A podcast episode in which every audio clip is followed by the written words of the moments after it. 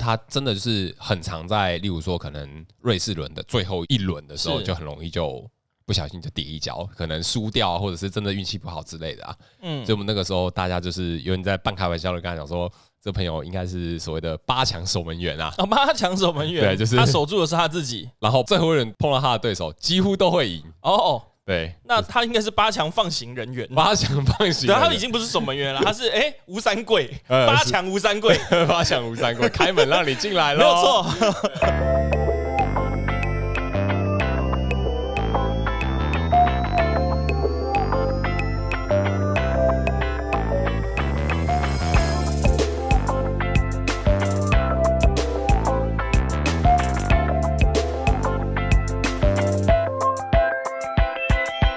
Hello，大家好，我们是 BTR Studio 徒步工作室，我是金奇，嗨，我是查理，是一个廉价过后的录音。对，廉价过后的录音，廉价过后的录音代表的就是我们礼拜二在录音，是有越来越晚的趋势。嗯，对，我们其实之前都会固定礼拜二会固定上哦，之前是这样，没错。对，对那。最近好像赶不上礼拜二上，那没办法，因为 因为你知道吗？这廉价的关系，我们总不可能礼拜一也不能不也不能说不可能啦。其实严格来讲是可以的，但是我礼拜六跟礼拜天其实都是上班。上班对，那礼拜一我刚好昨天因为小生病的关系，所以没有办法。嗯哼。没有办法，我昨天是没什么声音的。嗨，我包含今天我其实都有点不太 声音不太行，声音其实是是是累的啦。是，那我现在讲话是累的。嗯哼，所以还请大家多多见谅。那现在天气骤的这这 这个叫什么？天气骤变，骤变是。对，请大家还请顾好自己的身体。对，真的是要多保重啊！这个没想到连假三天，忽然之间气温降很多，而且又下雨。可是对我来说，我其实是开说开心吗？也不是，也不能说开心，应该是说。我其实本来就喜欢凉凉的天气，呃，是比起怕冷，我更怕热啊。嗯.因为我是很容易流汗的人，而且我的汗是，假如说真的，像以前我们在练体育的时候，假如真的就是跑完操场，或者是可能运动完，那个汗是真的是汗如雨下吗？是真的汗如雨下，我是可以就是，头往下一甩。然后就是会出现一滩小水洼的那种，哇，太夸张了！我的脸上、我的头发上、我的头上这样一甩下来，直接会有就是噼噼啪啪、噼噼啪啪，然后甩、哦、甩三下，基本上就一滩，好夸张啊！对，是真的蛮夸张。我是非常怕热的，嗯哼嗯哼，嗯，对，相对我比较还好，你比较还好。我在读书时代，我体育还算不错，但是我其实不太属于那种很会流汗的人。哦，OK，对，不太一样啊，体质吧，我想，可能应该是体质啊，应该体质，对。因为我之前，哎、欸，我还不知道，我还真不知道你以前体育有参加什么校队或之类的吗？其实我没有很执着说我要会参加什么校队，但是我就是从小的时候我就会打羽毛球。哦哦，对，然后我因为打羽毛球的关系会大量跑动，所以我的跑步也还不错。嗯哼，对，然后我国中跟高中那时候的专长其实是长跑。哦，我的长跑还算蛮厉害的，那个时候啦。那跟我是完全相反哎、欸，因为我是呃，算算先天我的这个红血球。嗯，的载氧量是比较少的。OK，可是反过来，我不知道为什么，反正呃，反正我练体育还是练，可是我的这个耐久力是很弱的。哦，我都是爆发力，不管是以前在比赛或什么，我以前的话是游泳队跟就是田径，呃，都是短距离的。哦，田径的话就是一百公尺和这个跳远是，然后游泳的话就是五十公尺，极限就比一百。极限就是一百哦，哎、可是游泳的话，是不是会对对那种什么，就是耐久度会有帮助啊？它增加应该是肺活量，它其实蛮有趣的是，它就是会降低我对氧气的需求。OK，但懂它有点像开源节流的话，我无法继续开源了，哦就是、我只能节流哦。所以你是用另外一种方式来让自己的肺活量提升，对，但是那个肺活量提升是降低氧气消耗身体的需求，可是其实蛮有趣的、哦。对，像像一些运动选手或什么，其实通常我们会说他们心跳是相对会会比较慢的，是因为他们的那个心跳一下就可以让你的全身的这个氧的需求就可以得到就得到满足了。对，因为心脏。变得比较有力嘛？嗯嗯嗯嗯，好。为什么聊这个？因为我们聊到了运动，我们聊到了天气，对天气，聊到了不喜欢呃热是，然后就聊到了运动。喂喂，聊太多了，一串就串，一串就串过来，好惊人哦。是。那这个周末，因为你这个工作的关系，所以其实也没什么特别值得分享的吗？那这个礼拜工作室的话，就是我们在前几个礼拜有开那个甄选嘛，嗯，对，那甄选的活动已经报名截止了，报名截止。对，那我们最近会选出一些符合面试资格，我应该这样讲吗？嗯，应该这样讲没有问题，就是我们会有几位主事者是。我们有几位负责的负责人，我们有几位负责人来去这个来去查看一下，就是报名的表单。对，我们就会有所谓的第一阶段和第二阶段。那第一第一阶段过了的话，那就会收到我们的面试邀请邀请面试邀请。对，那我们就是期待这个收到面试邀请的可以来跟我们聊聊天。对，那跟我们交流交流一下，做个简单的小小的面试。可以的话，我们希望一些呃很有能力。也很有这个梦想的小伙伴 一起加入。对，没错，没错。其实我们光徒步工作室，其实有很多有才华的人，不敢说真的打牌很强，是，但才华是真的蛮多，都都蛮蛮惊人的。对，没错。我甚至有在考虑，我们是不是应该就是赢队的话，其实我们可以不止办宝可梦卡牌赢队。那你想要办什么赢队？我想要办职业营啊！职业营是什么东西？嗯，这是我今天突然想到的。哎，就是因为其实很多。我们其实这个工作室里面，蛮多人的职业都是比较算相对少见哦，相对少见、比较稀有的，对，会让人好奇的，像主播。体育主播是我们的蔡主播蔡琴琴，是，对嘛？体育主播，然后可能音乐总监，对，台湾吧的音乐总监是，然后可能我之前当过配音员，对，这些都是蛮让人觉得哎会好奇的工作。这这已经不是宝可梦卡牌营队了，而是就业博览会。其实有，其实你知道吗？我之前其实，在广播电台的时候，我就有想要做这样的节目。嘿，因为你不觉得我们其实根本就是在国中国小的时候，就老师就说啊，我们只好好好念书，以后就你长大就知道要干嘛了。嗯，或者是说老师可能就出题给你说，哎，你的志愿是什么？对，你的志愿是什么？我鬼才知道，我才不知道我要干什么嘞。对，那个时候大家都会回答一些就是很很差不多的，对，很模糊的。你知道为什么吗？因为我们根本在从小是没有时间去探索，也没有什么机会让我们去认识这些职业的啊。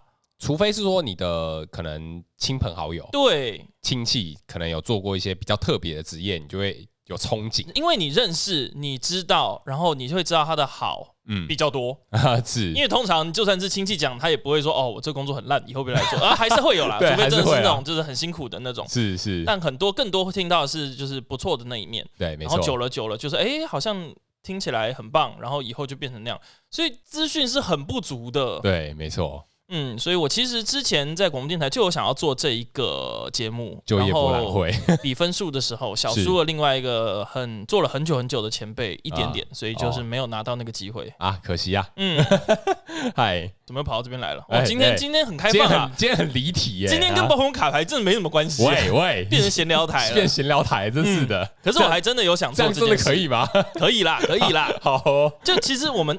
因为我们这些真的像刚刚还有讲到设计啊，什么工程师，其实都是很蛮多，已经都走到蛮前面，程度都很不错的了。对啊，我们的工程师还有硬体的，还有软体的，软体的甚至还赫赫有名的公司，对不对？电踏少女的电踏，对，没错，没错。对，所以其实嗯，是说不定可以想想看的。哎，其实我觉得啦，就是你看，像工作室成立这么久了，我觉得认识到很多种不同领域工作的人，我觉得这某方面来讲，对我来说，这算是玩卡牌游戏的另外一个额外的 benefit 红利。其实这是很很很棒的，要不然的话，其实通常一般人没有做其他的课余或闲暇的那个嗜好，嗯的话。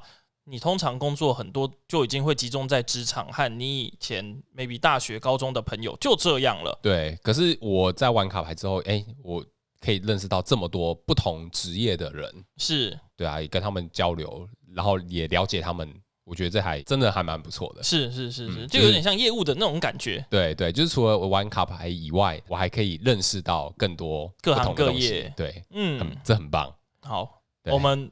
偏题偏的有点远，好，我们回到今天的我们，我们回到 对，好，我们该拉回来了。嗨嗨，哎，那新计划，我是不是还有，我是不是还有一个还有东西要讲？你需要讲吗？我快速讲好了啦。好啊，好啊。其实其实，那我们刚刚讲的一些蛮多跟宝可梦完全没有相关的事情。对，再来这个东西就跟宝可梦卡牌是有相关的，稍微有点相关，绝对有相关，绝对有相关吗？对，没错。你在讲 YouTube 频道吗？频道吗？嗯，频道的部分之后再想吧。哦，那那你说我的新计划是啥呀？惊奇的新计划，惊奇的新计划，对啊，你你愿意跟我分享一下 惊奇要做什么新计划吗？惊奇的新计划就是要拍片啊，哦，拍片哦，对啊，那就那不就是 YouTube 吗？呃，对对对嘛，好是。那之后呢？我们之前讲要开 YouTube 频道，已经讲了这一百次了。其实我们原本已经有频道了，已经有了，但是我们一直都还没有这个足够的资源、跟自信、跟知识量，或者是企划能力，所以我们就一直停摆着。对。那这个，但是我们新加入了一些神秘的这个小伙伴，对，嗯、那是有办法提供我们一些想法的。嗯哼，于是我们决定要在今年启动这个新计划。对，那这个新计划，对这个频道呢，它之后会做。跟宝可梦卡牌相关的内容看起来相关，但其实又不完全相关。假如说懂数学的话，它的相关系数大概介于零点五到一之间。什么东西啊？讲那么奇怪的东西，这谁听得懂啊？呃，对，好，之后影片出来就知道了。没错了，嗨，好，那我们前面闲聊，这是有够闲的，就是有够有够发散的，真的哎。我们来集中到宝可梦卡牌上吧。好，那我们就回来我们的主题哈。我们首先我们要从新闻的部分开始说哈。是。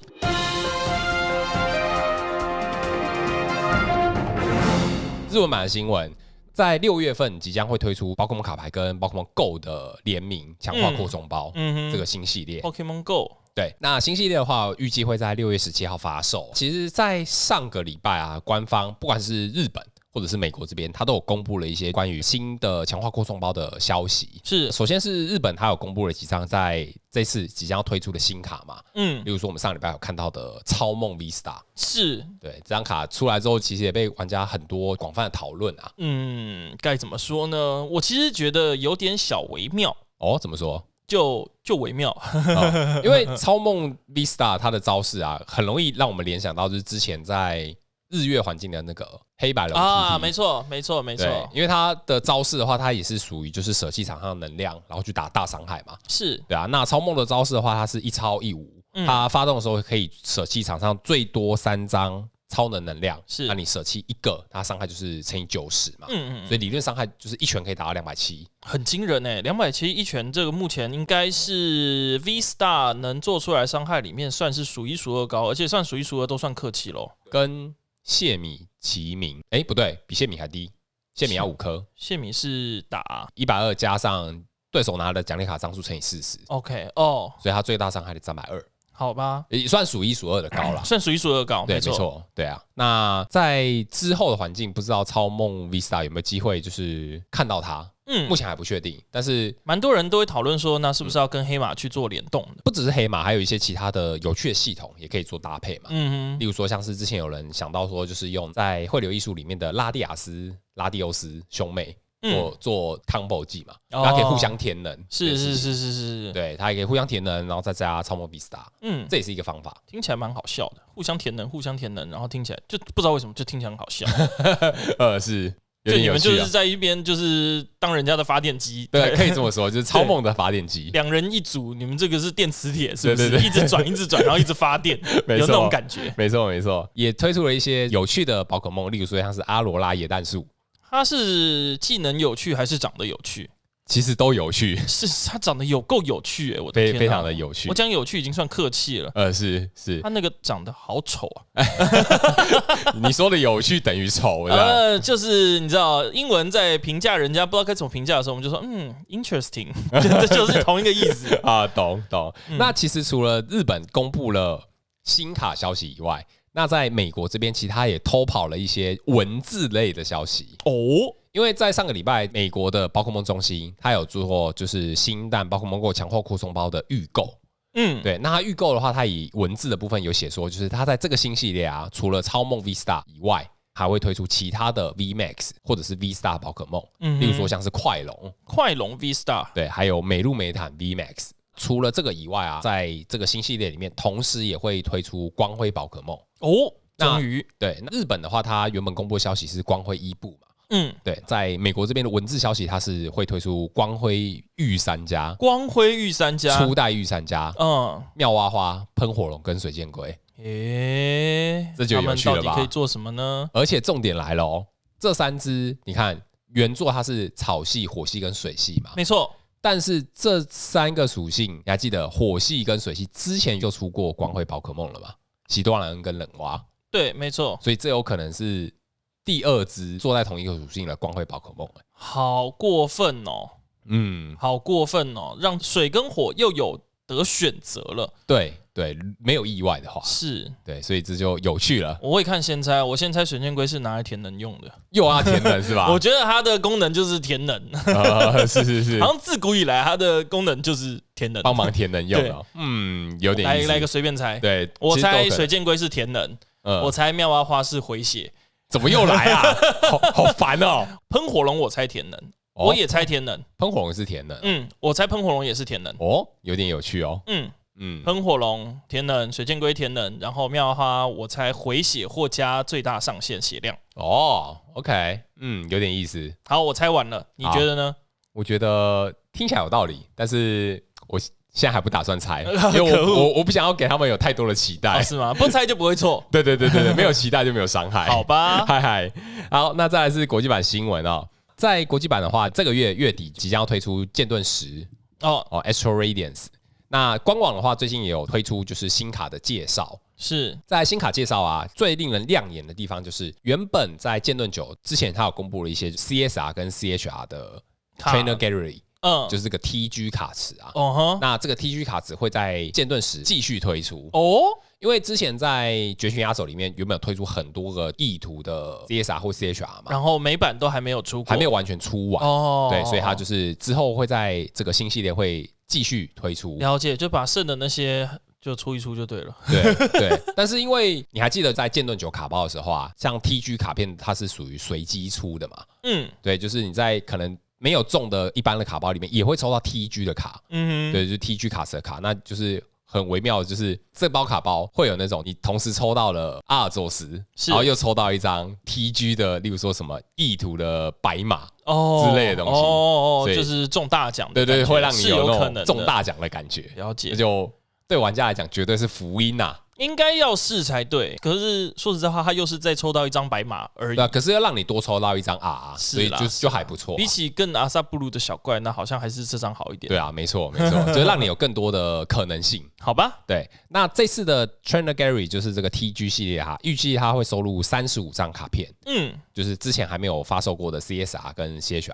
嗯，这这其中有几张是比较有用的吗？其实有些都还蛮有用的啊，因为官方给出的消息的话，预计会推出的就是原本在绝学压轴里面的白马，对，白马 V 跟白马 V Max 嘛，对，黑马也是。嗯哼。除此之外的话，还会有加勒闪电鸟，然后苍响是藏马兰特，而且那个苍响跟藏马兰特是是哪哪两张啊？他们原本最旧的效果，最最最基础的那种。对，苍响的话就是那个。可以打两对三个刚能打两百三，是对，然后特性是抽三的，对，然后藏马兰特的话就是特性不受 V Max 招式伤害的那个，就是一样是原本最早出的藏苍响的藏马兰特。嗯，这张藏马兰特现在烂透了，对，因为有 V Star 在 V Star 满街跑的时候，这张藏马兰特现在烂透了，相对的尴尬，没错没错，回家洗洗睡哦。对对，好，那再来是中文版新闻哦，中文版新闻的话，我这个礼拜讲的一样是新卡。就是新蛋消息哦。嗯，之前我们在讲说，就是日本即将要推出 Dark Phantasma 这个新系列嘛。没错。对，那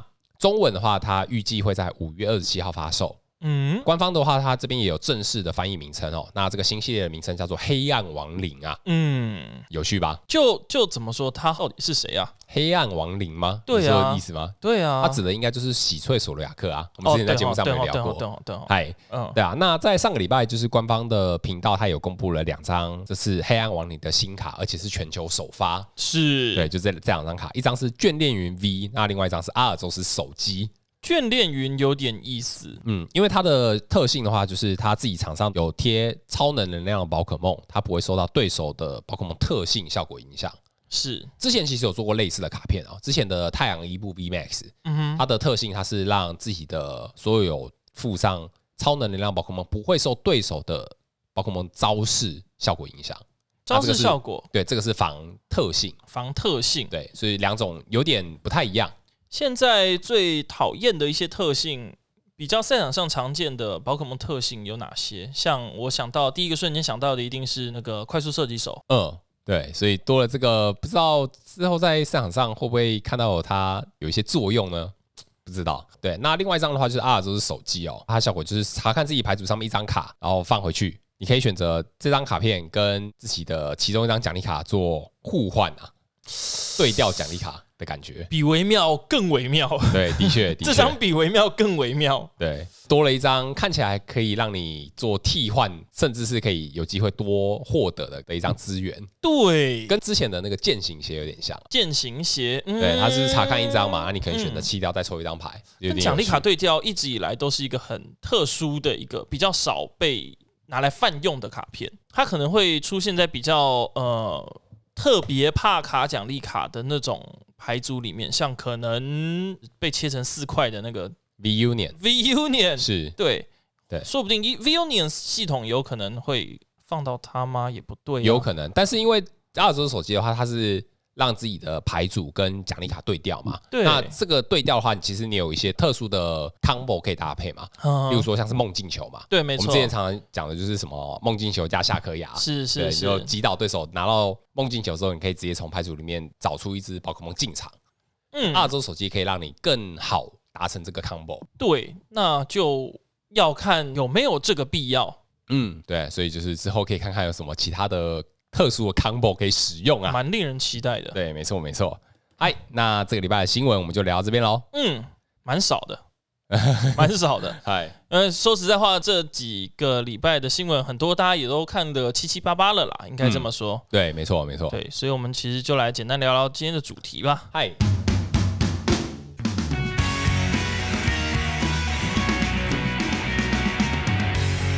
好，那我们就直接进我们今天想聊的内容。嗨，粉砖在上个礼拜有接到一位粉丝的私讯，是对他有一件事情啊，有一件可能在他心中有点困扰的事情，想要问问工作室的我们啊。嗯、呃，是，就是如果打比赛打到心态炸裂的话，该怎么办呢？当天其实我收到这个私讯的时候，嗯、我是呃已经有做了体内消毒的状态的。体内消毒 是是是，已经做了体内消毒的状态。OK，它已经有体内消毒到一个程度，比较容易接收到情感进来，然后比较能共情的状态过吗？呃，如果你指的体内消毒跟我想的体内消毒是一样的话，那我并没有这么多。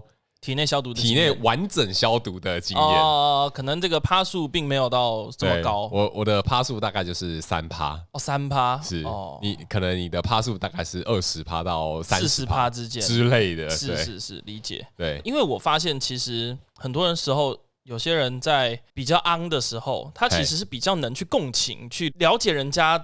想表达的内容，然后真的就是可能一起掉泪，又一起欢笑之类的。嗨嗨嗨！嗯，所以那天我其实看到这个私讯私讯的时候，我是很替他的朋友难过，然后就是哎，又一个这么辛苦的孩子吗？的那种 的那种心情去回复的。是是，嗯，那我们就不再卖关子，我们就来直接聊聊这件事情。那我们这个礼拜的主题呢，就是心态崩了该怎么办？嗯。呃，在聊这个主题之前啊，我觉得可能要先定义一下，就是所谓心态崩。这其实很难去好好的这个，因为我们通常都讲，就是心态崩就是一个，其实很难被定义耶。我得讲，你你对于这个心态崩这件事情是有看法的吗？呃，我个人是有看法的哦。心态崩的意思，我觉得是这样的，就是你去打比赛，如果你觉得打到成绩不好，嗯，而且连续碰到了很多就是看似很不合理的。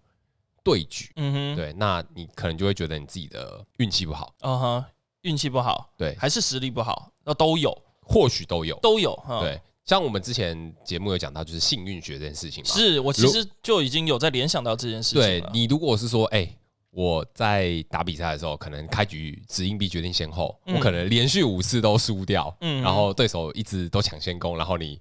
一直连续被这样子的方式被击倒，是对，那你就会觉得，嗯，我真的是运气很很衰啊，是就比较衰一点。是，那查理，你有就是比赛崩的经验吗？如果在收听，应该都知道，就是我打牌的经资历已经很长一段时间。对，其实，在心态崩这件事情啊，我在打钢弹卡牌的时候，其实发生过。哦，但是后来已经换到宝可梦之后，其实我这个状况就是已经越来越少。哦，那你认为是什么样的原因让你觉得越来越少？我觉得就是经验，然后跟自己的心态调试吧。心态调试，可是心态调试听起来很有道理，可是具体上是怎么怎么办到的？哦，那就是等一下我们再来聊啊。是，那首先我先讲讲，就是在钢弹时代所碰到的一些心态崩的经历。好了，嗯、这件事情其实不是在我自己身上发生的，是在我的朋友身上发生的。哦、是，就是我们你先承认你是你朋友。哎、欸，其实真的不是，哦、不是这真的不是。我有一个很要好的朋友，嗯，我就是很常跟他去打钢弹的比赛。那通常我们钢弹的比赛就是预赛打完之后就要取成绩最好的前八强，然后打复赛嘛。嗯，我那个朋友他有的时候真的就是运气很不好，总是在进八强之前临门那一脚就是摔到比较关键的那时候输掉关键的那局，导致他没办法进八强。可是也不能说。那一场就叫关键，因为假如说他前面任何他的那一败或者是那一个摔，嗯，是发生在前面的话，他可能就不会到那个门前面了。对，但是他真的就是很常在，例如说可能瑞士轮的最后一轮的时候，就很容易就不小心就跌一跤，可能输掉，或者是真的运气不好之类的啊。嗯，所以我们那个时候大家就是有人在半开玩笑的跟他讲说。这朋友应该是所谓的八强守门员啊！哦，八强守门员，对，就是他守住的是他自己，然后最后一人碰到他的对手，几乎都会赢。哦，对，那他应该是八强放行人员，八强放行，对，他已经不是守门员了，他是哎吴三桂，八强吴三桂，八强吴三桂，开门让你进来了，没有错。对，但是后来啊，我们那个朋友就是，当然精力也越来越够嘛，精力越来越够的时候，他也。比较有办法调试他自己的状态。其实他后来在大赛的时候，他表现也开始慢慢的变好啊，也甚至是他摆脱了那个所谓的八强守门员的称号。哦，对啊，我觉得那个就是跟你的心态转换也有关系啊。所以说实在话，他除了心态转换，他说不定在一些比较微妙的地方，他细节做得更好了，导致他胜率提升了，所以他也就比较不常会遇到这种在八强面前跌倒。嗯，所以他其实当然就不会。去崩心态了，对啊，没错啊。那我觉得就是心态崩啊，我给这件事情就是有一个比较完整的定义哦。嗯哼，最简单最简单的定义就是你在打比赛，在不管是可能店家赛或者是打大赛之之中，你所碰到的实际状况远低于你对自己套牌跟自己比赛的期待。哦，这一串话听起来很长。嗯，简单来讲就是现实远低于你的期待。哦。那反过来讲，虽然它是同一句话，但也可以把它等比拉高，就叫做你的期待远高于你所遇到的事实。对，没错，就是要么是期待太高，嗯，要么就是运气太差，或者是事实太低。对，当然，我们身为玩家，绝对都相信我们自己可以在比赛打得很好，必须得。对，但是有的时候，实际上碰到状况就不是你想的那样，事与愿违。对，总是有一些莫名其妙的突发事故。其实有时候说实在要说运气不好，说不定是因为自己在操作的时候有一些自己犯的错还没有意识到，才以为是运气不好。哎，对啊，对啊，这也是有可能的嘛。嗯嗯，对啊，所以就是有一部分，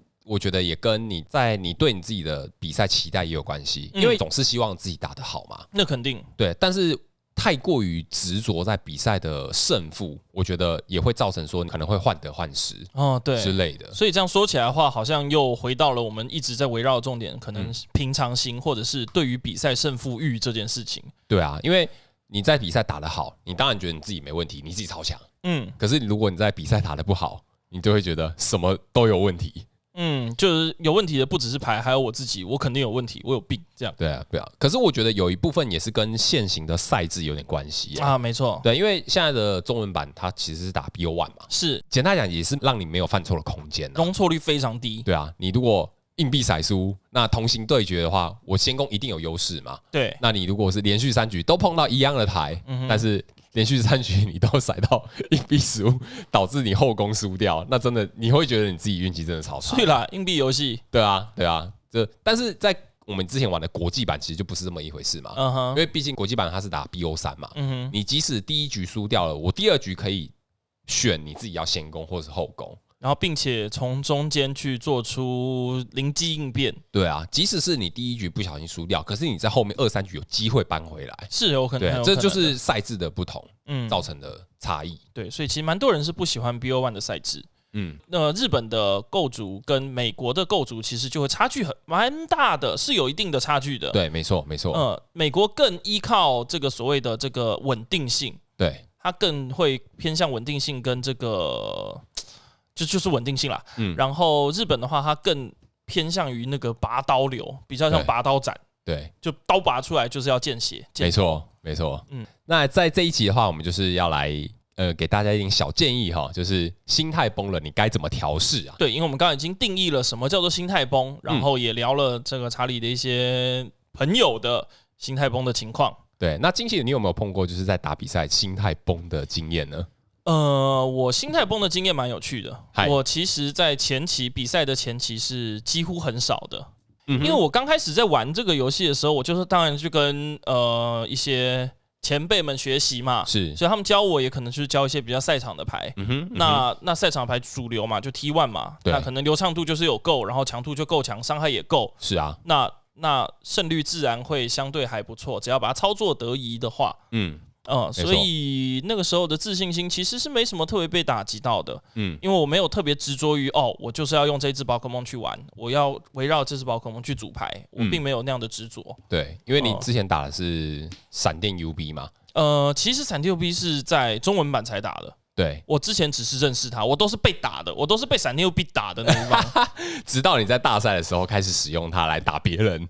对，uh huh. 我其实闪电 UB 那一跳那一天就是二零一九大赛，我是边打边学的。呃，是前面练了两天，嗯，然后。边打边学，那个经验值是直线上升啊！我每一场都打 打的比前一场好，是是，所以打到最后就是倒吃甘蔗啊！对对对对，一路爬上去的这样，对对，刚好就是每次都赢对手一点点，然后都一点点一点点经验值累积累积累积累积。所以你在一开始在打的时候，反而就比较不会有类似像心态崩，因为你的成绩还不错。嗯，我觉得也是跟你的成绩有关系嘛。你打得好，你当然就不会心态崩嘛。对啊，你赢了没理由还要心态崩嘛？你赢了，你心态还要崩，那你。你该死哎！对啊，那没必要吧？你就是有像考一百分的人那边说哦，我考的好差，哦或考九十八分说哦，我考超差，我心情超难过的，那会被打哎，真的哎，那很危险啊。对啊，但是在之后的话呢？之后的话，因为工作比较繁忙了，就没时间练牌，是，然后对赛场的观察或者是熟悉度也没有像以前这么高，嗯，的确就会开始想说哦，那不然来玩一点自己喜欢玩的好了，对，看起来什么好像看起来很有趣，不然就玩玩看，对，那当然胜率就会下降。对啊，那不熟悉加上也可能没有像 T one 的牌这么强，对。哦，或者是它复杂度又更高，是。那我就哦 就变弱了，我就变弱，然后很弱，然后大家也会给我一些期待或者是开玩笑，对，虽然那无形之中都是玩笑玩笑，可是久了也会好像有一个压力在哦，我是不是真的？弱了很多啊，会不会弱了很多啊？嗯嗯，就开始有质疑在自己身上。是是，嗯，但是这样子好像有点不太健康哦。其实不太健康。对啊，因为我我个人的看法啦，我觉得你在玩牌的时候，应该是想着说要让自己在打牌变得有趣，嗯，而不是说为了赢而去玩，对吧？讲是这个道理，可是谁不想赢呢？对啊。那赢了，赢了就会呃，你刚刚说有趣嘛？赢了就有趣啊，对，这也是另外一个方式嘛。对啊，嗯，所以真的是很难说啦。那我们就来想聊聊一些解决方案。嗨，不代表大家全部都适用，我们就是用我们自己自身的经验来做一点小分享。是啊，是啊。第一点啊，就是你如果真的碰到你自己打牌，就是真的，我整天比赛打起来运，真的运气超差。嗯。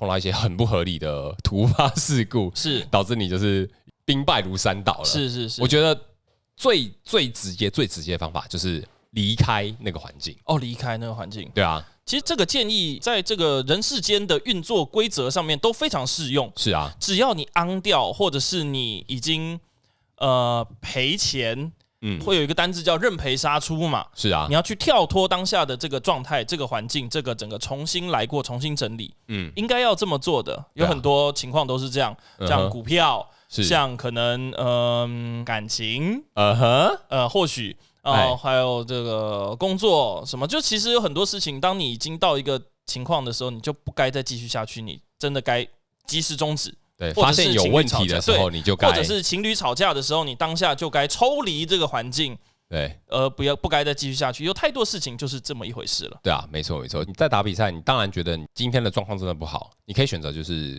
就 drop 嘛，嗯，直接离开会场。我觉得有的时候让自己适度的休息也是一个不错的选项。对，当然我们通常会说，哦，你要把比赛打完，比较运动加精神，但这只是大通则。假如你今天真的已经扛不下去了，你不该。继续哎、欸，对啊，你不该让你的在打牌的状况影响到你的生理或者是心理。没错，对，其实这又联想到，这又让我联想到一个小话题，差题外话。嗯、查理，你认为就是当你点了一堆东西，但是你真的已经吃饱的时候，你会把它硬吃完吗？哎、欸，这是个好问题耶，好问题，对不对？对，就我来讲的话，其实我是可以慢慢吃，把它吃完的人。嗯，对。但假如说有时间限制呢？时间限制的话，那当然。就是你能吃多少就吃多少啊，你总不能勉强自己一直吃吧？啊，对，所以其实它就是同一个道理。因为我也是支持这个论点。假如你真的吃不完，你不该继续吃下去。对啊，没错。当你继续吃，你只会难受的时候，对，就是你会觉得很不舒服。对啊，那就同一个道理。你你只要继续打，你只会继续不舒服的话，那你还继续吃，那是很辛苦哎。第一很不舒服，再来是很不健康。嗯，对，让你的身体不健康。对，嗯，心灵也是啊。啊，是是是，对啊，没错。所以就是你如果真的碰到心态崩，那你就是逃离现场。对，逃离现场。对，像我们在打宝可梦游戏有有一个战斗或者是逃跑的选项嘛？没错。对啊，打不赢就逃跑嘛，肯定要逃跑吧？对啊，然后给自己犒赏犒赏一顿好的。对啊，对啊。啊，打赢了很开心，吃好的；打输了不开心，吃好的。呃，没错，呃，所以结论都是要吃好的。对，没错。嗨嗨，那在第二点，我觉得就是跟你的心态有关系哦，做一点心态的调整就好了。做心态的调整，这听起来又很笼统了。嗯，心态调整的话，我觉得就是给自己一点有点像是正面奖励的机制。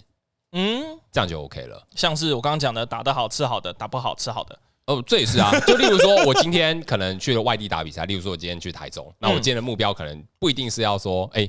我比赛一定要打得好，嗯哼，但是我可以期待说，哎，我比赛打完，我可以去吃好吃的。没错，你只要想着等一下打完了之后要吃吃好料的，嗯，其实在这过程途中，你心情都不该会差到哪里去才对。对，就算你真的很沮丧了，就是你至少他说好啦，去吃好料啦。即使是打输了，你内心要有期待说，哎，晚上可以吃好料的，好期待啊，对对对，之类的感觉啦。这就要去联想到这个开心的情况。我的看法就是你在打比赛之前。我觉得你应该要给自己一点点的小目标，嗯，例如说，我今天去打道馆赛，嗯、那我今天的小目标可能就是我想要拼开局第二个回合可以做到顺畅的展开，嗯，或者是说我今天打了一个 combo，嗯哼，例如说我可能组了一个类似像是大针锋，是。今天的目标就是我要用大针锋戳死三只就是带有特殊能量的宝可梦，每日任务大针锋戳死带有特能的宝可梦，对，我觉得这个东西就是给自己一个除了胜利以外的。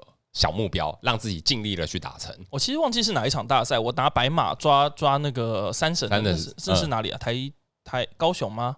好像是台北哦，台北哦，好像是去年年底的台北大赛，好像是忘记了。反正那一次我就是拿白马，我就是来抓三神的。呃，是我并没有要戴龙手套戳三神，我就是拿 拿拿龙手套去抓三神。对啊，对啊，那就是给自己一个就是比赛以外的小目标。是是是，对啊，我觉得你有办法达成这个目标之后。我相信你绝对也会开心。哎，没错，像那天就是魔物猎人的那个号角一吹起来的时候，得得得，两百八打死的时候，那是很开心啊。对，没错，没错。呃，心态的调整部分，我觉得就是你在打牌啊，其实你应该要跟自己比，而不是跟可能一些好的玩家啊，或者是一些成绩好的玩家、成绩好的玩家比。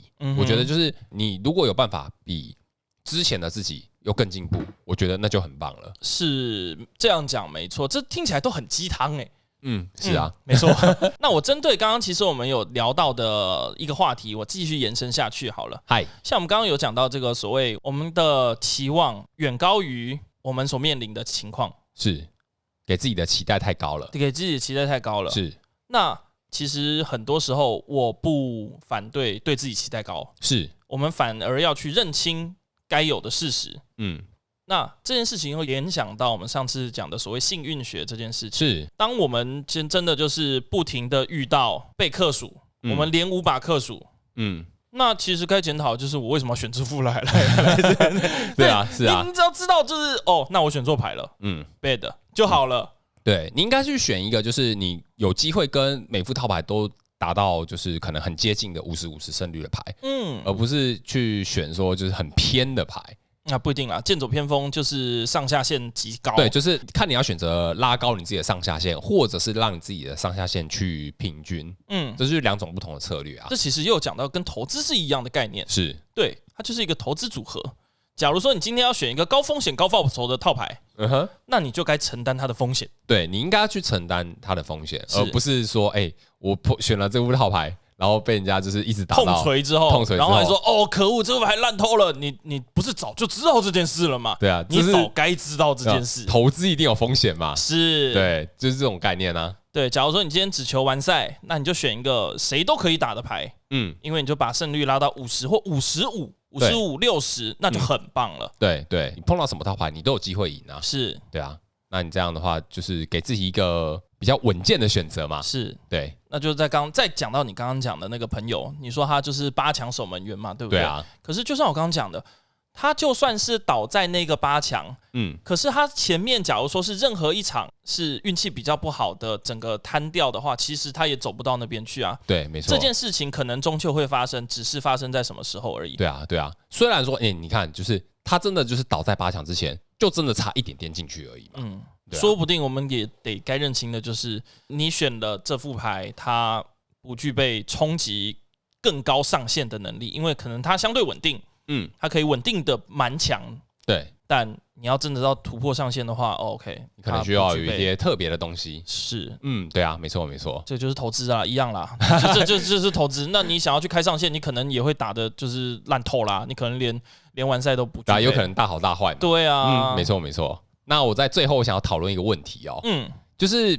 因为我在玩宝可卡牌已经蛮长一段时间哦，我发现就是在最近的那个大赛的时候啊，就是很多玩家都会在意一件事情，就是好像认为说自己需要打到成绩好，才可以获得就是比较多的关注这件事情。嗯，这件事情其实很难去。目前我觉得是难扭转的，坦白说，因为这是目前台湾人的习习性，台湾人非常非常的吃行销跟标签。对，而且再加上说现在的大赛，它通常对于就是比较打的比较好的玩家是有比较多的奖励的。是，例如说像之前的地区联盟赛，你打到冠军，你可以获得世界赛资格。是，那些其实都是嘛，的确啊，就是给一个成绩好的玩家一个相对。较高的一个奖励，可是我觉得对于说宝可梦的这个大赛已经算不错，它还有所谓的参加奖，而且是免费的比赛，让你有参加奖，其实已经不错了。嗯，对对。但是因为如果说你真的为了想要拿到好成绩而去让你的自己的心态因此变得很不健康的话，我觉得那就很有点失去你在玩游戏的初心了。是我们不停的在讲这件事情，可是真的能听进去的伙伴其实不容易啦，因为。就就是不容易，因为台湾人好像真的就是蛮，嘛就就是台湾人，我很抱歉，就是一个这样的社会。你成绩好，老师给你掌声，嗯；你成绩好，妈妈给你奖励，嗯；你成绩不好，可能会挨骂，可能会这个。我很抱歉，台湾是这样的社会。对对，的确是啊。但是其实我玩到现在，我会开始会慢慢觉得，就是其实玩卡牌游戏不一定是要为了要赢。嗯，而是为了有趣，我们希望要去提倡这样的这个想法，在每一个人的心目中。因为其实我之前在回就是讯息的时候啊，我曾经有用一句话来说，嗯哼，就是我觉得我们在玩卡牌的时候，不是为了要赢，就是不是 play to win，嗯，这件事情，而是要 play for fun。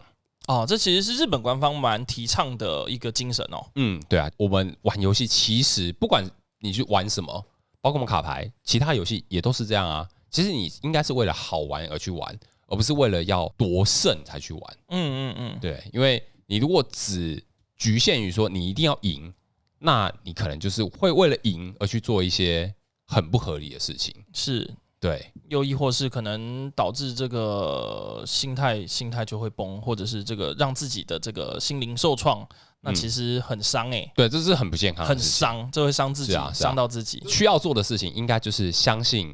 你自己就好了。嗯，对，所以，我们今天做一个小结论：心态崩了怎么办？那你不要玩啊！